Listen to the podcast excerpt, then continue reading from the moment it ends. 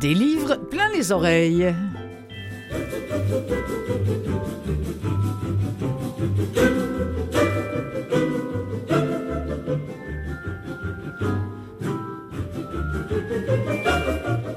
Bonjour à toutes et à tous ceux qui nous écoutez peut-être via Canal M qui produit l'émission des livres plein les oreilles, peut-être via CKVL qui a la gentillesse de relayer des livres plein les oreilles ou encore peut-être en podcast via Apple Book. Je suis Clotilde Sey et je suis contente de vous présenter euh, une nouvelle fois cette émission qui se consacre au livre audio. Au moment où j'ai écrit ces, quelques lignes et au moment où je vous cite, où je vous dis ces quelques mots. Euh, on voit poindre au niveau de la Covid la lumière au bout du tunnel, si cher à Monsieur Legault, mais par contre, on voit, l'Europe euh, se, se, teinter de gris. Je rappelle que cette émission-là est enregistrée avec deux semaines d'avance, donc elle a été enregistrée le 24 février. Euh, les Russes viennent d'envahir l'Ukraine. Où est-ce qu'on en sera dans deux semaines? Dieu seul le sait. Mais euh, mettons que, est-ce que je suis moi-même euh, dans une zone grise? Est-ce que, est-ce que je suis pessimiste? Ben oui, peut-être. Ça fait peut-être partie de ces effets dévastateurs, euh, de, de, ces, de ces nouvelles terribles qui, qui nous affligent, l'entièreté de, de, la planète et, et, et de l'isolement, par exemple, quand je pense à la Covid que cela a provoqué. Euh, un isolement euh, et, une inquiétude qui est à, l'origine de toutes sortes de comportements euh, surprenants. Hein. Voilà que tout à coup, on, s'est ramassé sédentaire alors que peut-être qu'on aimait sortir, et puis on s'est ramassé un peu, un peu amorphe. voilà qu'on se met à vider le frigidaire compulsivement. Voilà qu'on se met à prendre un verre de trop. Voilà qu'on ferait n'importe quoi pour combler le vide. Et qui plus est, on se sent coupable de sentir ce vide-là. Mais oui, tapons-nous sur la tête en plus, comme si on n'en avait pas assez. Alors, il y a des lectures qui subitement nous font du bien et certainement moins de mal que les substances inutiles aux effets euh, éphémères qu'on peut ingurgiter. Parlant de lecture, c'est le cas du livre de Julie Desrosiers qui s'appelle Il y a comme un vide en moi, qui a récemment été enregistré par trois voix, dont celle du comédien Martin Degagné. Les deux ont accepté de répondre à mes questions aujourd'hui histoire de nous aider un peu plus euh, à nous accepter dans ces épreuves que nous avons connues et connaîtrons sans doute encore. Alors comment penser, comment cesser de nous faire plus de mal? C'est ce que Madame Desrosiers, ergothérapeute, nous enseigne avec bienveillance pardon, dans ce livre Il y a comme un vide en moi. Il y a bien du monde qui grouille dehors, malgré l'hiver qui fait son smat. Si un soleil, il brille pas fort. J'aime la lumière, c'est un peu plate. Coudon, ça va-tu mal dans le monde? Ou ben y a juste moi qui capote? C'est peut-être bien parce que j'ai plus de blonde. Que la vie a l'air pas mal moins hot. C'est à cause de mon répondeur. Y a absolument rien sa cassette.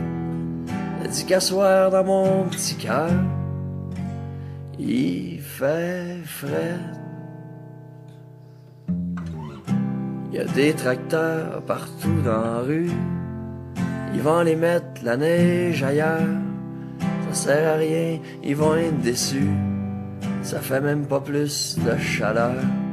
Hier, j'ai rencontré un pauvre. Il vit dans la rue, plus rien tout. Il m'a dit une phrase, j'ai trouvé drôle. La vie c'est court, mais c'est long des petits bouts. C'est à cause de mon répondeur. Y a absolument rien sa cassette.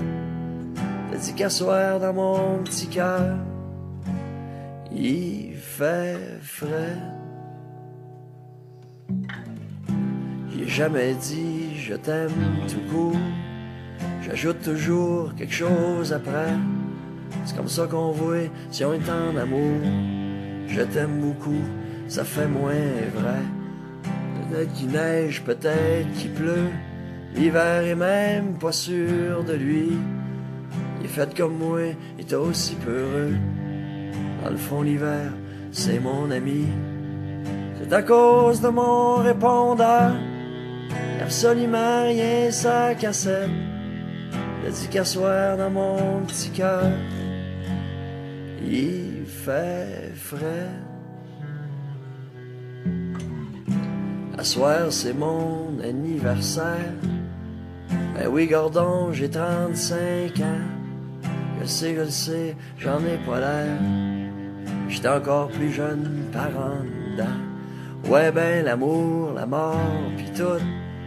C'est des questions trop grandes pour moi.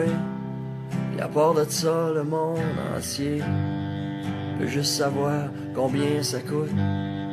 C'est à cause de mon répondeur. Y'a absolument rien ça cassette. T'as dit qu'à soir dans mon petit cœur, il fait frais. Si j'ai pas le goût d'aller vous voir, vous autres qui dansez comme le feu, c'est pas parce que j'aime pas vos histoires. J'étais un peu jaloux voir heureux. Je vais me réveiller demain matin. Il va avoir un beau gros soleil. Peut-être que je vais voir un petit refrain. Venir au monde entre mes deux oreilles. C'est à cause de mon répondeur. Y a absolument rien ça cassette. Je dis qu'à soir dans mon petit cœur. Il fait frais.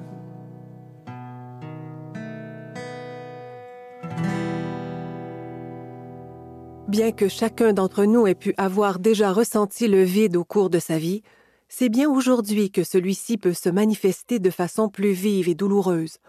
Et c'est également en ce moment que les ressources pour y faire face peuvent commencer à s'épuiser. Cette période particulière nous force tous à prendre un moment d'arrêt et de réflexion sur nous-mêmes. Ce peut aussi être l'occasion de faire un très beau voyage duquel nous reviendrons transformés. Ce livre se veut un accompagnement dans ce processus d'exploration de soi pour reconnaître les formes et les contours du vide intérieur en nous, ainsi qu'un soutien pour aller chercher et nourrir les forces et les ressources toujours présentes. Il est un outil qui aidera le lecteur à développer un dialogue avec lui-même basé sur la bienveillance et la présence à soi. Son écriture repose sur une vision positive de la santé mentale qui met donc l'accent sur les forces de la personne et sur son potentiel de changement. Je souhaite expliquer de quelle façon cette perspective de santé mentale se déploiera tout au long de ce livre. Pour cela, je vous parlerai de ma propre expérience et de ma propre santé mentale. Pendant de nombreuses années, j'ai cherché à comprendre pour quelles raisons j'étais parfois submergée par un grand vide intérieur et pourquoi j'avais si honte d'en parler.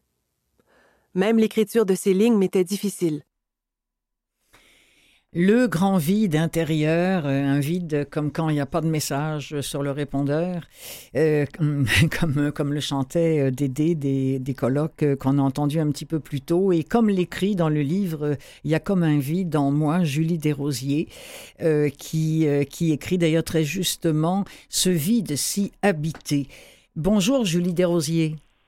Bonjour. Bonjour et merci d'avoir accepté euh, cette invitation. Je vais tout de suite saluer aussi Martin Desgagnés, qui est euh, un des lecteurs de, de, ce livre et qui représente la voix, les voix masculines qui sont utilisées. Bonjour Martin. Bonjour.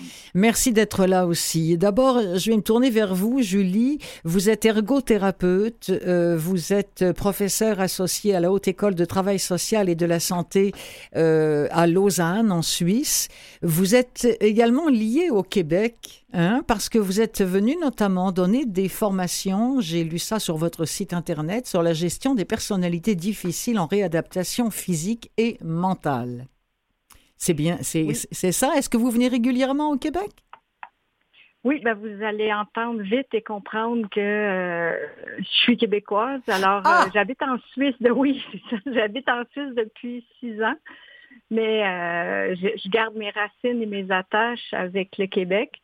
J'ai, avant d'être en Suisse, j'ai enseigné, j'étais professeur à l'Université de Montréal pendant 11 ans. Ah oui. Et ensuite, bon ben, euh, j'ai eu une offre de venir en Suisse et euh, euh, j'ai pris l'appel des montagnes et, du lac. j'ai pas, pas su dire non. Et eh oui. Bon, bah, vous avez bien fait et vous avez donc vous êtes une, spécialiste euh, du, de comment dirais-je de, de l'état d'esprit euh, parfois difficiles que les, que les humains euh, rencontrent. Euh, il y a toutes sortes de raisons à ça. Et, là, le, livre sur lequel, je veux dire, le, thème sur lequel vous vous êtes penché, c'est cette espèce de vide. C'est vrai que on est nombreux à un moment donné à se dire. Oh, il y a comme un vide en moi, puis qu'on ne sait jamais comment remplir. Et vous dites justement qu'il est très habité, ce vide-là. Ça, c'est tout un paradoxe. Oui, ben c'est ça, c'est pas un vide qui a rien à dire, c'est pas un vide euh, interstellaire là, dans lequel euh, il se passe rien, c'est un vide qui euh, ben, vous avez lu le livre dans, les premiers dans les premiers chapitres j'explore toutes les formes que peut prendre le vide. Oui, parce que c'est vrai que deux vides, un vide ne ressemble pas à un autre, et pour cause, parce que la, la, la, la base, l'origine euh, du mal hein, qui, qui s'insère en nous est, est, parfois différent. Mais dans le cas de la COVID, par exemple, euh, il, était, il était relativement similaire, parce qu'en temps, en temps de COVID, on a beaucoup entendu parler de gens qui, qui s'isolaient et, et qui faisaient le vide autour d'eux et en eux. Ce sont des périodes, je veux dire, propices à ça.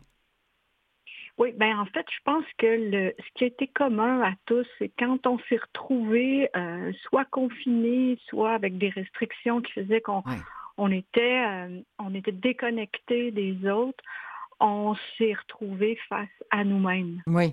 Et, et euh, ce qui est habitude, ce qui est peut-être dans nos habitudes de, de, de, de courir et de, de mm. fuir euh, cette confrontation-là, dans toutes sortes, avec toutes sortes de moyens. Hein. Ça peut être, euh, ça peut être de s'occuper, ça peut être de, mm. de, travailler, de se rendre utile. Euh, mais c'est rare qu'on prend rendez-vous avec soi, puis et là, même si on l'avait pas planifié, ben, on mm. s'est retrouvé, on, s'est retrouvé dans ce rendez-vous-là. Là. Martin Desgagnés, oh, excusez-moi, je vous ai interrompu, vous vouliez ajouter quelque chose? Du tout, du tout. OK. Et euh, euh, Martin Desgagnés, en tant que, en tant que comédien, euh, est-ce que vous avez ressenti, vous, ce, vide-là? Est-ce que cet isolement-là en temps de COVID?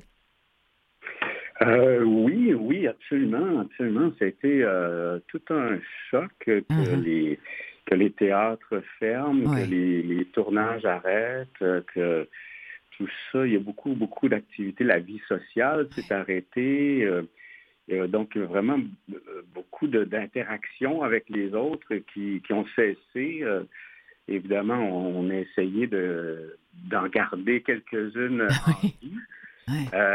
que ce soit par des Zooms ou des, des, moyens alternatifs, hum. mais c'est sûr que ça remplace jamais la, la vraie rencontre, la, le vrai, euh, le regard, les yeux dans les yeux, le, toucher, le se prendre dans nos bras. Oui. C'est, euh, ça, nous manque. Et puis, euh, et puis oui, donc il y a donc, une partie de, vide qui s'installe. Donc, ça, ça a résonné en vous quand on vous a dit, tiens, Martin, on voudrait que, que tu lises, que tu fasses partie des, des lecteurs de ce livre-là qui s'appelle Il y a comme un vide en moi. Ça, ça, ça a résonné pour vous?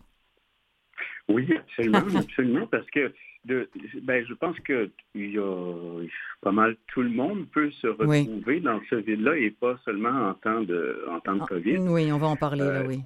Mm. Il y a vraiment euh, puis, puis, aussi ce qui, est, ce, qui est, ce qui est le fun avec ce que j'ai eu à faire en fait comme euh, comme acteur, c'est de, de, donner une voix à plusieurs personnes, à plusieurs personnages de mon point de vue. Euh, et ce qui, ce qui montre aussi que la variété des, des, vides et la variété des causes qui hmm. peuvent euh, le provoquer. Et puis, ça m'a donné un peu l'impression d'un partage aussi. Parce que d'entendre ou de, de, de, connaître le vide de, de plusieurs personnes, hmm. ça fait qu'on se sent aussi un peu moins seul. Moins seul, oui. Et qu'on conscientise aussi hein, peut-être des choses, euh, Julie Desrosiers, à ce moment-là. D'ailleurs, c'est le but. Ben, c'était le but parce que, euh, euh, je vais faire une histoire courte, mais mon livre précédent, c'était pour le, ça portait sur la, personnalité limite. La personnalité limite, c'est, ça fait partie des critères diagnostiques de ressentir un vide intérieur. Mais le, le défaut de l'exercice qu'on avait fait, c'est que c'était que des femmes qui, par, qui, hum. qui, parlaient de leur histoire, puis qui témoignaient. Et les autres, toutes les autrices étaient des femmes. On était cinq femmes. Et euh, je me suis fait, euh, euh, je me suis fait rabattre le caquet par un psychiatre qui m'a dit, mais, mais qu'est-ce que tu fais des hommes, tu sais, ah, la souffrance des hommes, il n'y a pas de voix pour les hommes. C'est le monde à l'envers. Oui, et puis c'est pour ça qu'est arrivé le deuxième livre, où est-ce que hmm. c'était vraiment un souci qui est que les hommes se reconnaissent là-dedans aussi. Puis euh, les, témoignages, moi, j'étais contente d'entendre la, voix d'homme.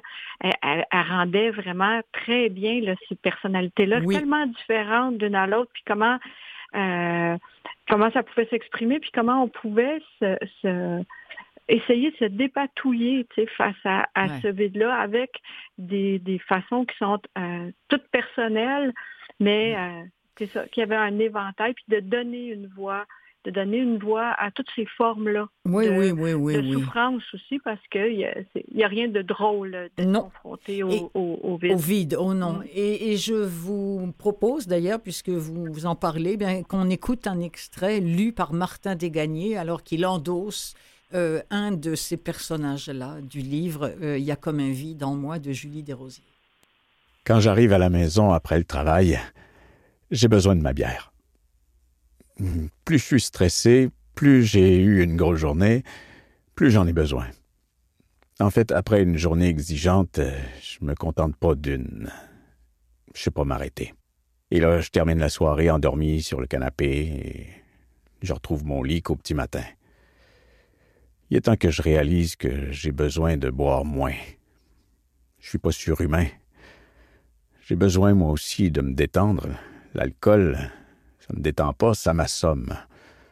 J'ai fait l'exercice sur l'identification des besoins et quand j'ai vu dans la liste faire des puzzles, ça m'a fait sourire.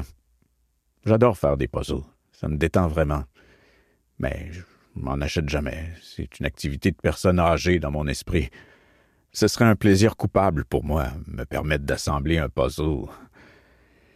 Bon, c'est décidé, je vais m'en procurer un qui sera vraiment difficile un puzzle à 5000 pièces.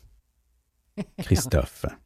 Encore faut-il euh, avoir la table pour ça, mais ça, c'est une autre histoire.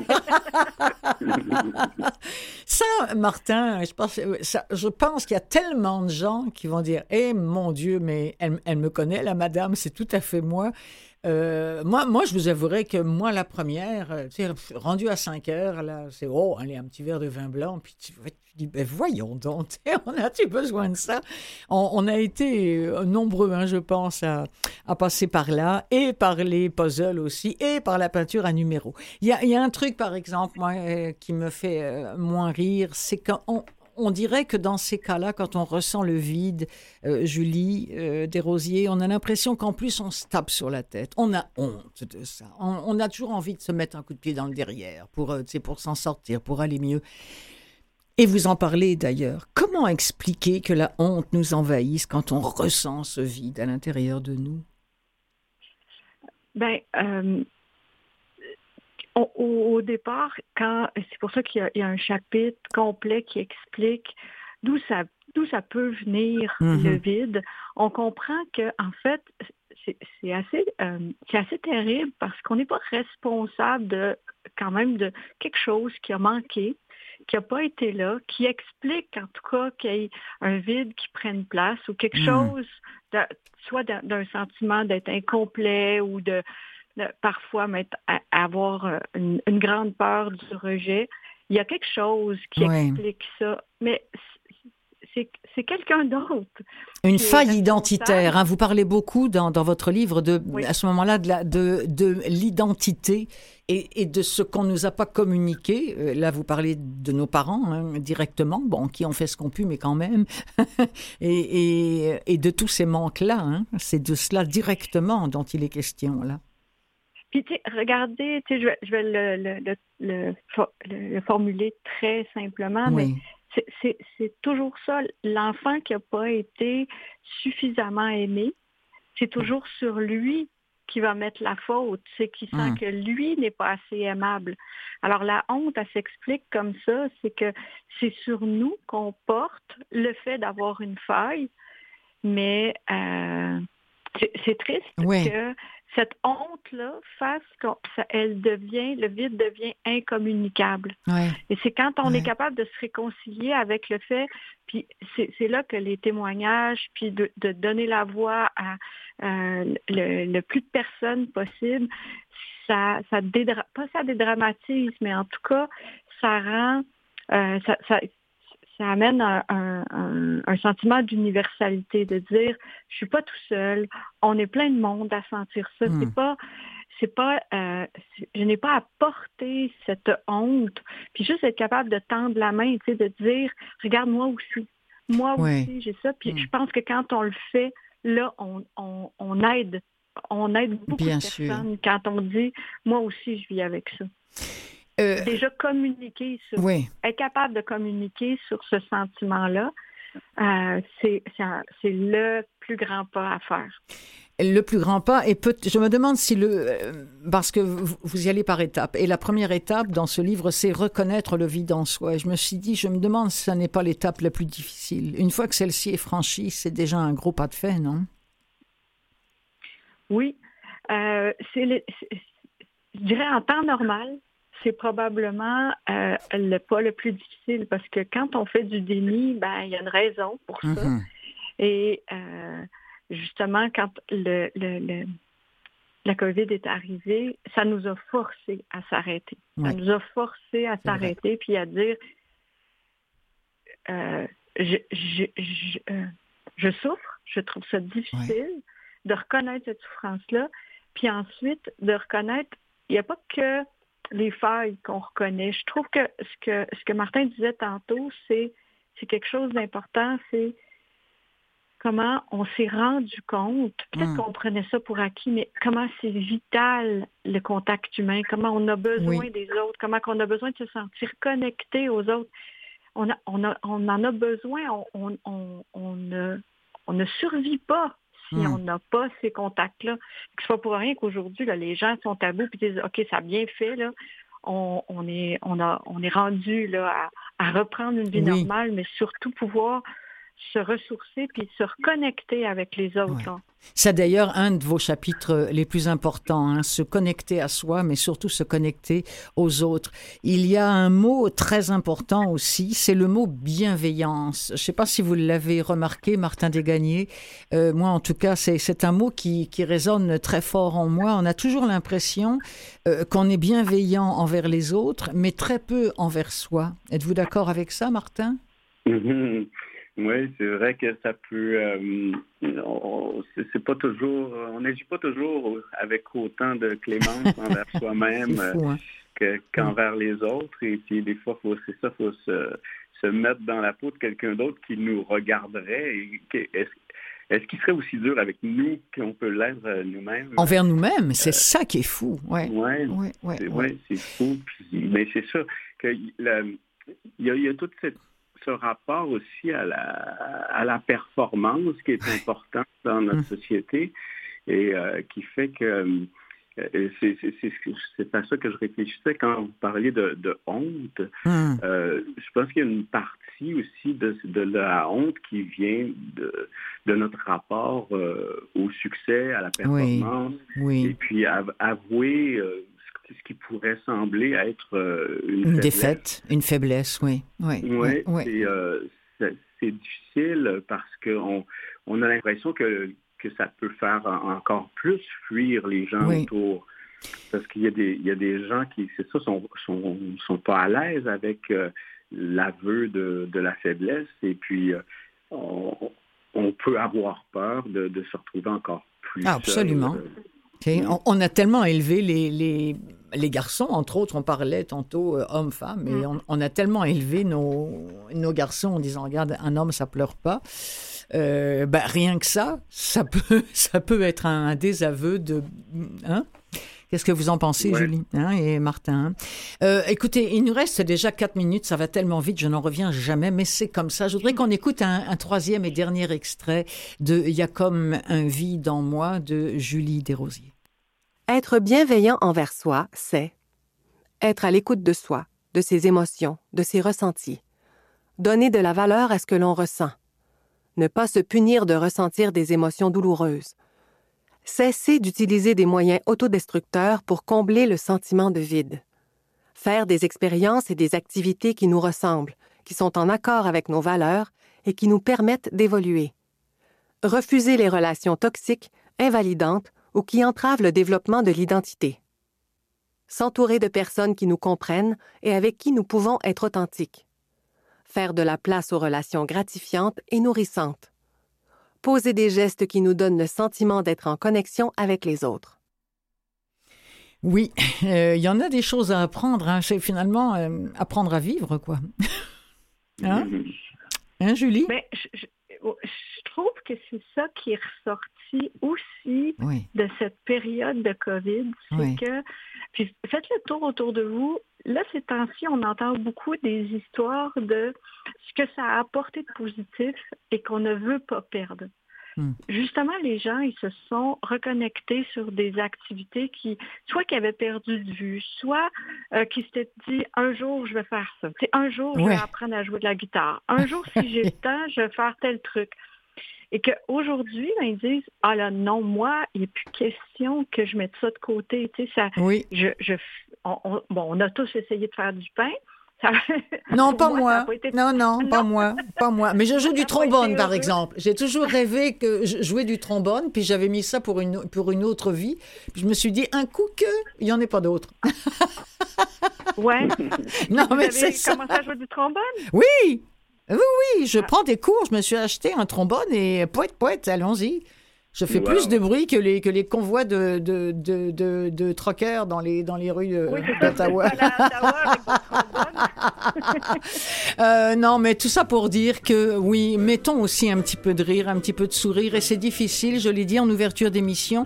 On enregistre cette entrevue le 24 février, jour où euh, les, l'armée russe vient d'envahir l'Ukraine. J'ai du mal à déglutir parce que ça me, ça me fait comme tout le monde énormément de peine. Alors, Ouais. une autre situation qui va occasionner aussi une autre forme d'isolement et une autre forme de vide au sein de nous. Voilà pourquoi votre livre est important, Julie Desrosiers. Je vous remercie de l'avoir écrit. Et je précise que Martin Desgagnés, entre autres, et là je m'excuse, j'ai plus les noms des autres lecteurs, lectrices euh, qui font partie de ce projet-là. Je vais les donner en seconde partie, je vous le promets. Euh, donc merci d'avoir participé à ce, à ce livre qui peut donc s'écouter maintenant, qui est au catalogue de VVLA, euh, Vues et Voix, livre audio. Merci à vous deux. Merci, à vous. Salut, bonne fin de journée.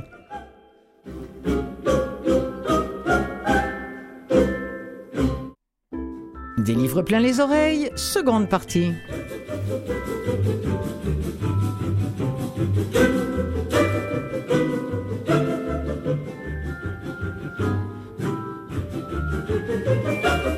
J'avais promis à la fin de la première partie de vous donner les noms des deux lectrices euh, que j'avais malencontreusement oublié de noter sur ma feuille de route et qui ont participé avec Martin Desgagnés à la lecture du livre de Julie Desrosiers qui s'appelle Il y a comme un vide en moi.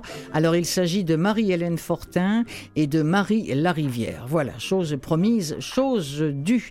Euh, les livres sortent à profusion et je suis contente de voir que, les productions de livres audio euh, suivent un peu mieux la cadence qu'il y a encore un ou deux ans. C'est le cas de la maison de production de chez Gallimard, euh, la collection Écoutez lire qui affiche déjà à leur catalogue deux incontournables de la littérature contemporaine, euh, d'Annie Ernaux et de Michel Houellebecq, c'est-à-dire l'événement et euh, anéantir. Et pour nous parler de ça, bien, je vais me retourner vers Claudia La Rochelle qui a lu ces bouquins et qui va venir nous en parler. Et puis, euh, pour finir avec cette seconde partie, de mon côté, je vais continuer d'effeuiller pour vous la liste des livres en compétition pour le prix Audiolib 2022. Je vais vous proposer, selon le temps, deux ou trois livres et extraits, euh, bien sûr, euh, pour vous présenter ces, ces dix bouquins qui pourraient bien recevoir le prix Audiolib 2022. Salut Claudia Eh oui, bonjour, bonjour Ça- Clotilde. Ça va bien. Toi, malgré les, circonstances. Je, je ben l'ai précisé aux gens hein, que nous enregistrions le 24 février, qui correspond à la date où euh, maintenant, euh, on va s'en souvenir, 2022 où euh, les Russes auront attaqué l'Ukraine. C'est pas facile, mais bon, il faut que la vie, la, la, vie continue. Les livres vont continuer de sortir, et toi, tu vas continuer de venir nous en parler. Heureusement. parce que les livres peuvent quand même consoler un peu. Oui, absolument. Et Claudia, il y a euh, cet événement qui a été l'événement d'Annie Arnaud, euh, qui est même devenu un, film. Je ne sais pas si tu l'as si tu l'as vu, mais ah oui, non, mais c'est ça, j'ai pas vu ce film-là encore. Moi non plus, euh, mais réalisé par Audrey Diwan, ça. ça. a remporté le Lion d'Or de à la 70 78e pardon, édition de la Mostra de Venise. De Venise, oui. Non, non, ah c'est... je suis contente que ça, revoie, que, ça, que ça revoie. Je veux dire que ça, ça ait été adapté et que ça voit le jour parce que le, le sujet est encore malheureusement. D'actualité. On ne progresse pas tant que ça. Hein. Non, c'est ça. Alors, tu nous en parles un peu. Euh, je sais que ça faisait longtemps que tu voulais venir m'en parler. Et puis, euh, et puis bon, il, il existait toujours pas en audio, mais là, il y est bel et bien chez, chez Gallimard Écoutez Lire. Alors, c'est, on suit l'histoire d'une jeune femme. Et je te laisse aller. Ben, D'ailleurs, c'est bon, c'est Annie Ernaux. Hein. Annie Ernaux, ce qu'elle fait, euh, moi, à chaque fois qu'il y a question d'Annie Ernaux, ça me fait plaisir de venir en parler parce que je, le dis, c'est vraiment mon écrivaine préférée. De, mm-hmm. entre toutes, oui. De, tous les temps, là, absolument. Et Annie Ernaux, elle, ce qu'elle fait, c'est que son matériel euh, principal pour écrire, euh, le matériau, finalement, c'est mm-hmm. sa vie.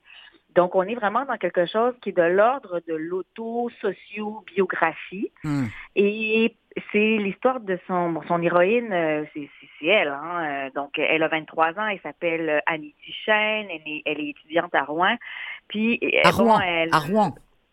À Rouen. oui, Rouen. non, pas Rouen-Noranda. Non, c'est ça. C'est ça, Rouen. je connais bien, c'est ma ville. C'est ma ville, alors. je la connais. Oui! Ah, ben, ça prenait bien une fille de Rouen pour me rappeler à l'ordre. Ah non, je te non, je, je, m'excuse, hein, je n'ai pas ben voulu.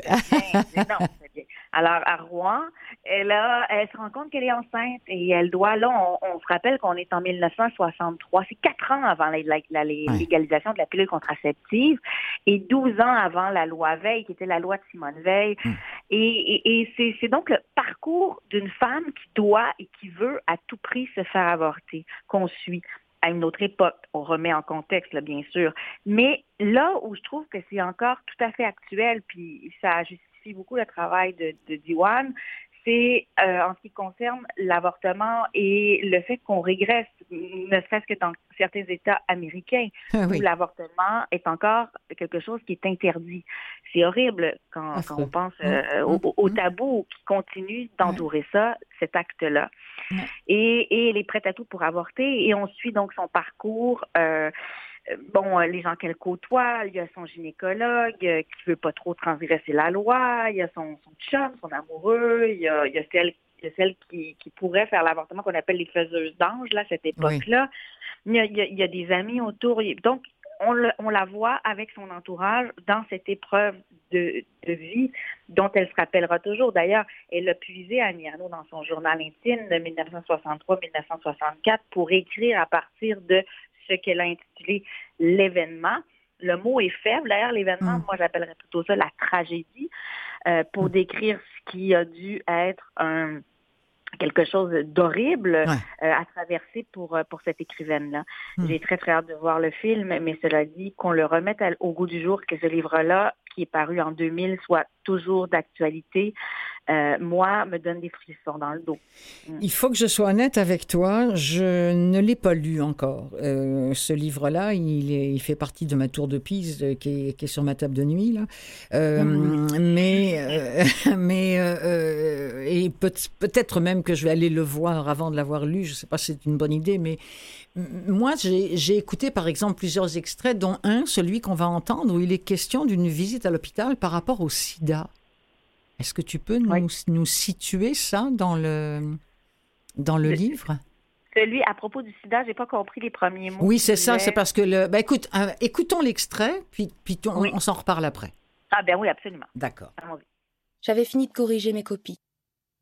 je revoyais continuellement la même scène floue, d'un samedi et d'un dimanche de juillet, les mouvements de l'amour, l'éjaculation.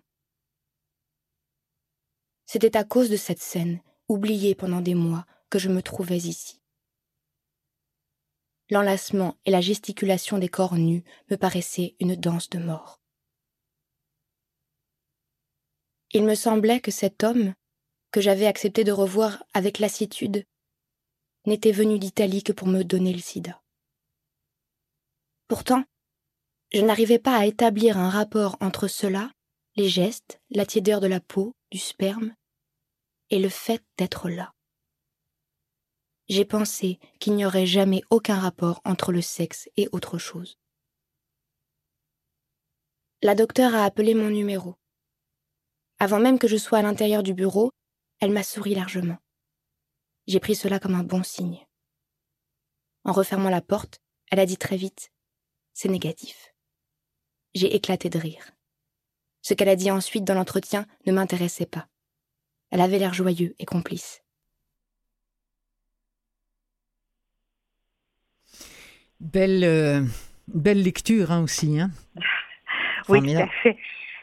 Sans, vouloir euh, dévoiler le punch, oui, c'est ça. Ben, on comprend un peu qu'elle s'imagine que c'est, il est question d'une, de, la transmission euh, d'une maladie du sida, mais c'est pas ça. Alors voilà. Voilà, c'est ça, d'accord. OK. Ah, zut, j'ai mis un petit peu les pieds dans les plats. Oh, bah tant pis, ça fait rien. Non, non, ça va, c'est, pas grave, Clotilde. Mais, mais, ce que je peux dire, c'est qu'il y a toujours cette espèce de parallèle ensuite à faire entre le grand tabou, les grands tabous. Les grands tabous.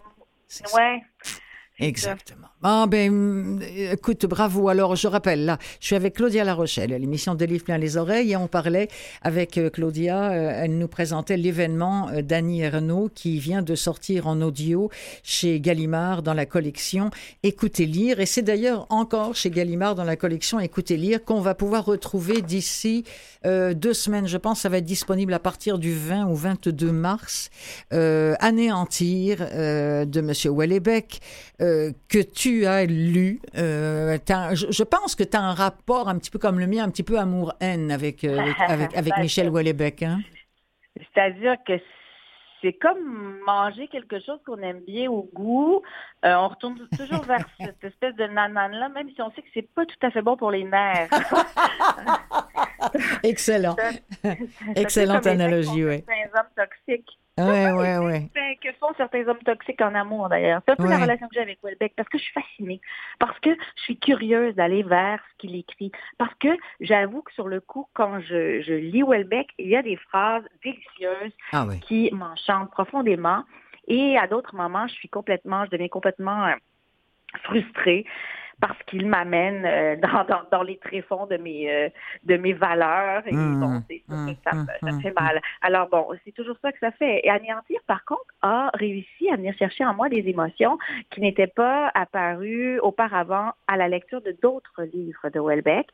Euh, puis, puis, je vous en parle ainsi en, en, en prenant par exemple les passages où il est question de famille, de lien du cœur, de cette hmm. femme que son personnage, son héros euh, dans cette histoire-là a aimé, puis s'en est lassé, le hmm. temps a fait qu'une distance euh, fossé s'est créée entre eux, puis finalement, il revient vers elle. Ce qui est assez nouveau, cet attendrissement chez Welbeck qui semble se ramollir un peu avec ah. Bon, tout ça pour tout ça pour dire que ce livre-là, c'est 730 quelques pages. Euh, de, il toujours, euh, il revisite les thèmes qui lui sont euh, les plus chers, l'illusion d'une vérité, la sexualité, la réussite, le pouvoir, l'amour, tout ça. Mm, mm. C'est son huitième roman, Anéantir. Et cette fois-ci, c'est l'histoire d'un homme qui travaille dans les dans les coulisses du pouvoir, donc mm-hmm. À l'Élysée et dans les coulisses de l'élection du président français. Là, je vous dis, on est un peu dans quelque chose qui est de l'ordre de la dystopie parce qu'on on s'avance en 2027 mmh. et on a un ministre de l'économie et des, finances euh, qui s'appelle euh, Bruno Juge. Évidemment, c'est difficile de ne pas faire référence, en, tout cas de ne pas s'imaginer qu'il fait un peu référence à Bruno Le Maire, qui, qui est comme en poste. Oui. Euh, l'écrivain Donc, euh, Welbeck, ce qu'il fait, c'est qu'il ne peut pas s'empêcher d'ailleurs de faire des espèces de références à des personnages déjà présents qui vivent bien véritablement en ce moment, en 2022, à Paris, dans les coulisses du pouvoir. C'est sûr que on fait référence euh, à, Marine Le Pen, il y a des références à Éric Zemmour, c'est sûr. Donc pour ça, on, va sourire un peu en coin. Le héros s'appelle Paul Raison. Oui. C'est le principal conseiller de, de ce ministre-là, Bruno. Et en même temps, il est à la croisée des chemins. Il commence la cinquantaine, donc on peut croire qu'il vit une sorte d'andropause, une crise de la, cinquantaine.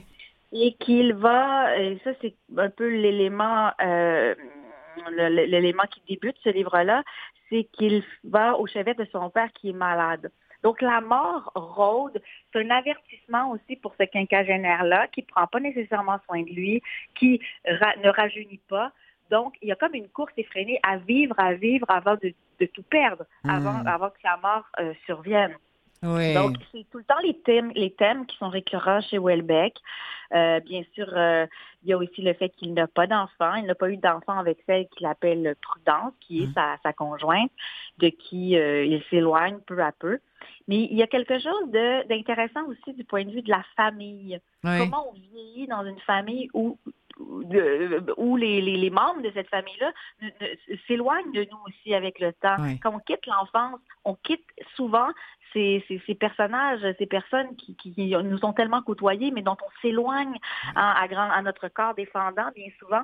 Et c'est de ça dont il est question. C'est pour ça que j'ai qu'il se ramollit, parce y a quelque chose de plus... Euh, bienveillant, oui, c'est pas bienveillant, attends, plus euh, tendre à l'endroit de ces euh, de, de, de, de, des humains, de, de ceux qui l'entourent aussi. Ah. Il parle d'amour perdu, il, il, parle il parle de, de, de, la véritable. Et pourquoi anéantir? pourquoi anéantir? Ben, Parce que l'anéantissement, c'est ce qui le rebute, c'est ce qui lui fait peur, c'est ce qu'il hmm. ressent à l'endroit de son corps, à l'endroit de son sexe, ah, de son image aussi. Anéantir, c'est tout ça. Oui, je peux comprendre. C'est toutes nos convictions qui s'effondrent. voilà. Écoute, on va écouter un extrait.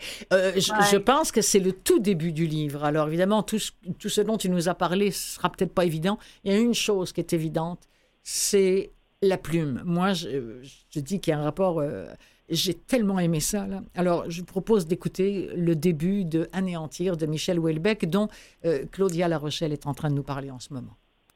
Certains lundis de la toute fin novembre, ou du début de décembre, surtout lorsqu'on est célibataire, on a la sensation d'être dans le couloir de la mort. Les vacances d'été sont depuis longtemps oubliées. La nouvelle année est encore loin. La proximité du néant est inhabituelle. Le lundi 23 novembre, Bastien d'Outremont décida de se rendre au travail en métro. En descendant à la station Porte de Clichy, il se retrouva en face de cette inscription dont lui avaient parlé plusieurs de ses collègues les jours précédents. Il était un peu plus de dix heures du matin. Le quai était désert. Depuis son adolescence, il s'intéressait aux graffitis du métro parisien. Il les prenait souvent en photo avec son iPhone désuet. On devait en être à la génération 23, il s'était arrêté à la 11. Il classait ses photos par station et par ligne. De nombreux dossiers sur son ordinateur y étaient consacrés. C'était un hobby, si l'on veut.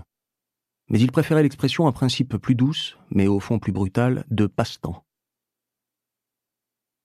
Un de ses graffitis préférés était d'ailleurs cette inscription en lettres penchées et précises qu'il avait découverte au milieu d'un long couloir blanc de la station Place d'Italie, et qui proclamait avec énergie Le temps ne passera pas. J'aime ça, là.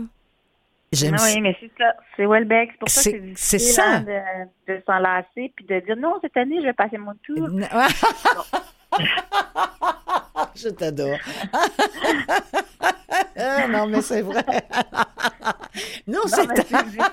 Excuse-moi, mais. Pas sur le cœur un peu, puis sur nos petites convictions mollasques. Oui, oui, non, mais c'est vrai.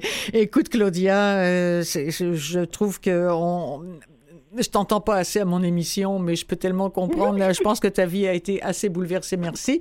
Mais là, maintenant, tout va bien. Merci beaucoup d'être venu nous, nous, nous, parler avec, encore une fois, beaucoup d'humour et d'éloquence de Monsieur Michel Houellebecq et de ta préférée, Annie Ernaux. On se retrouve ah, bientôt, bientôt, bientôt. Avec plaisir. Merci beaucoup. De rien, je t'embrasse fort. Je t'embrasse. Bye, Clotilde. Bye, Claudia. Bye.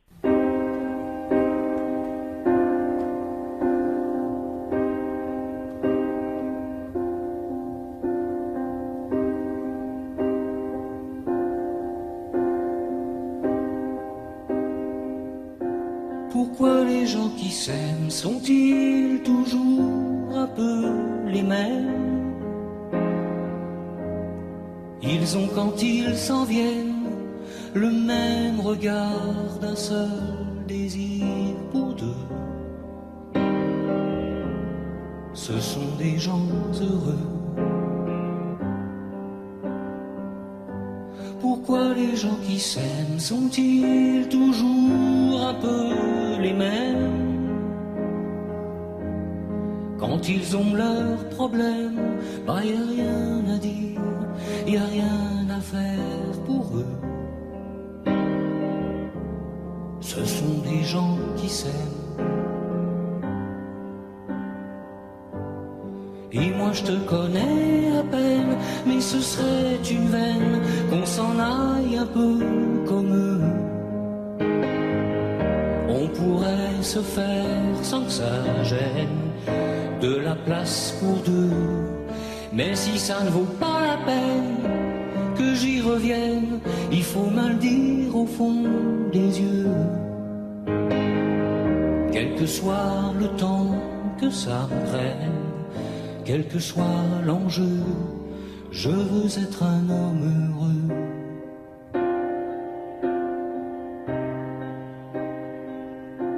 Pourquoi les gens qui s'aiment sont-ils toujours un peu rebelles? Ils ont un monde à eux que rien n'oblige à ressembler à ceux qu'on nous donne en modèle. Pourquoi les gens qui s'aiment sont-ils toujours un peu cruels?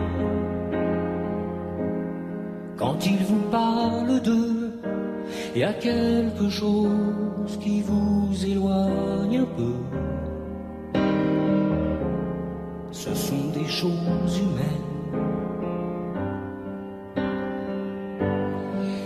Je te connais à peine, mais ce serait une veine qu'on s'en aille un peu comme eux. On pourrait se faire sans que ça gêne de la place pour deux. Mais si ça ne vaut pas la peine que j'y revienne, il faut mal dire au fond des yeux. Quel que soit le temps que ça me prenne quel que soit l'enjeu, je veux être un homme heureux.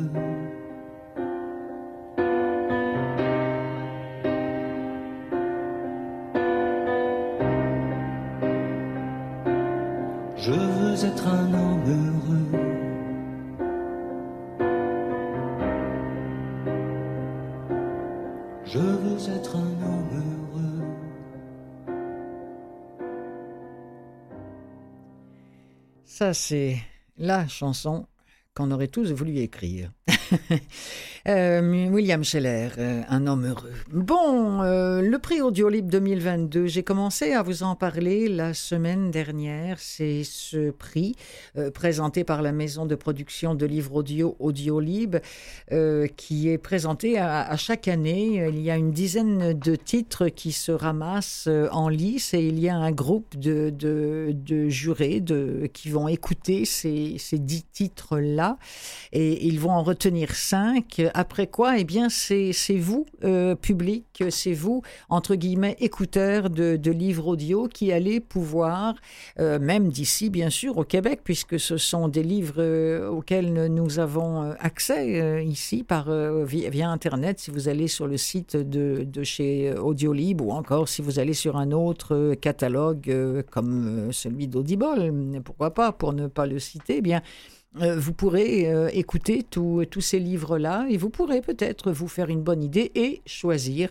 ce qui pour vous est le meilleur livre audio, de, audio pardon, audio, quel, lapsus, le livre audio euh, en 2022. Bon, parmi ceux que je voudrais vous présenter, un dont j'ai déjà parlé d'ailleurs à l'émission, qui s'appelle L'Ange de Munich de Fabiano Massimi, qui est lu par Nicolas Matisse. J'ai oublié de dire tantôt que Anéantir de Welbeck, c'était lu par Jérémy Lopez. Je, referme la parenthèse. Alors là, L'Ange de Munich, on est à Munich en 1931. Et avec euh, Angela Raubal, qu'on va pas voir euh, longtemps ni beaucoup, parce qu'à 23 ans, elle est retrouvée morte dans la chambre d'un appartement de Prinz Regentenplatz.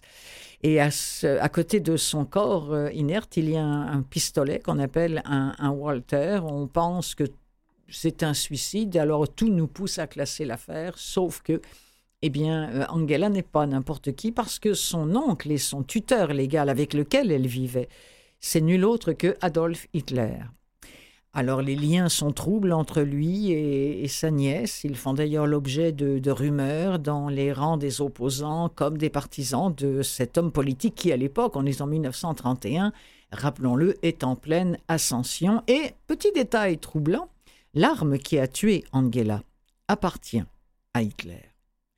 Ah voilà, nous sommes entre pression politique, nous dit-on chez Audiolib, peur du scandale, secret sulfureux, cet événement, cette mort, s'il éclatait au grand jour, pourrait mettre un terme à la carrière d'Hitler. Alors, on va faire connaissance avec le commissaire Zauer qui est chargé de l'enquête. et puis, il y un témoin très, très gênant dans cette République de Weimar qui est, moribonde, qui est secouée par les présages de la tragédie nazie hein, en 1931.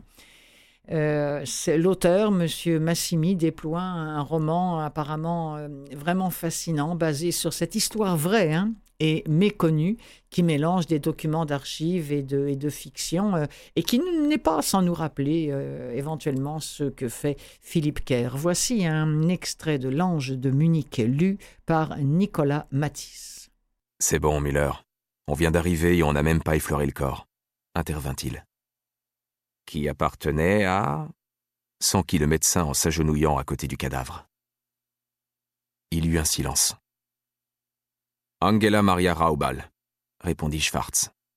Surnommée Gelly, la nièce adorée de Herr Hitler, le leader du. Müller leva une main sans détourner son regard du corps. Ça suffit, merci. Puis, à voix basse, il répéta le prénom de la jeune fille avec douceur, comme un père qui, au matin, vient réveiller sa fille. Gelly. Depuis combien de temps est-elle morte, à ton avis? demanda Mouti. D'abord, on va essayer de voir comment elle est morte, répliqua le médecin légiste. Il se releva. Aidez-moi, on va la tourner. Avant de la photographier s'étonna Zauer. Müller ne répondit pas.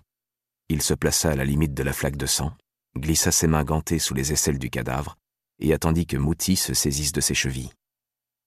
Un, deux, avec un bruit sinistre, semblable à celui d'une chaussure se décollant d'un parquet tout juste ciré, le corps de Geli Raubal fut détaché du sol. Zauer se joignit à Mouti et Müller pour maintenir la tête de la jeune fille, et ensemble, maladroitement, ils la retournèrent pour la mettre sur le dos. Mouti regarda le visage du cadavre. Tout Jésus, murmura-t-il en détournant la tête. Extrait de L'Ange de Munich, euh, pris euh, en lice pour le prix Audiolib 2022, livre de Fabiano Massimi. Euh, rapidement, Le parfum des cendres et l'histoire de Sylvain Bragonard, pour qui les parfums sont toute sa vie, un homme qui a le don de cerner n'importe quelle personnalité grâce à de simples senteurs, qu'elles soient vives ou délicates, subtiles ou entêtantes. Et non, on ne parle pas là de, de, Baptiste Grenouille, hein, le héros du roman de Patrick Suskin, mais bien de Sylvain Bragonard qui, euh, qui est entouré, bah, je veux dire, auprès de lui, il y a euh, Alice, qui est une jeune femme qui écrit une thèse et qui s'intéresse à son étrange profession de thanatologue. Et lui, qui en tant que thanatologue, eh bien, parvient à, mettre un nom sur toutes les senteurs qu'il sent. Qu'est-ce que vous sentez? Il se redressa brusquement. Quoi?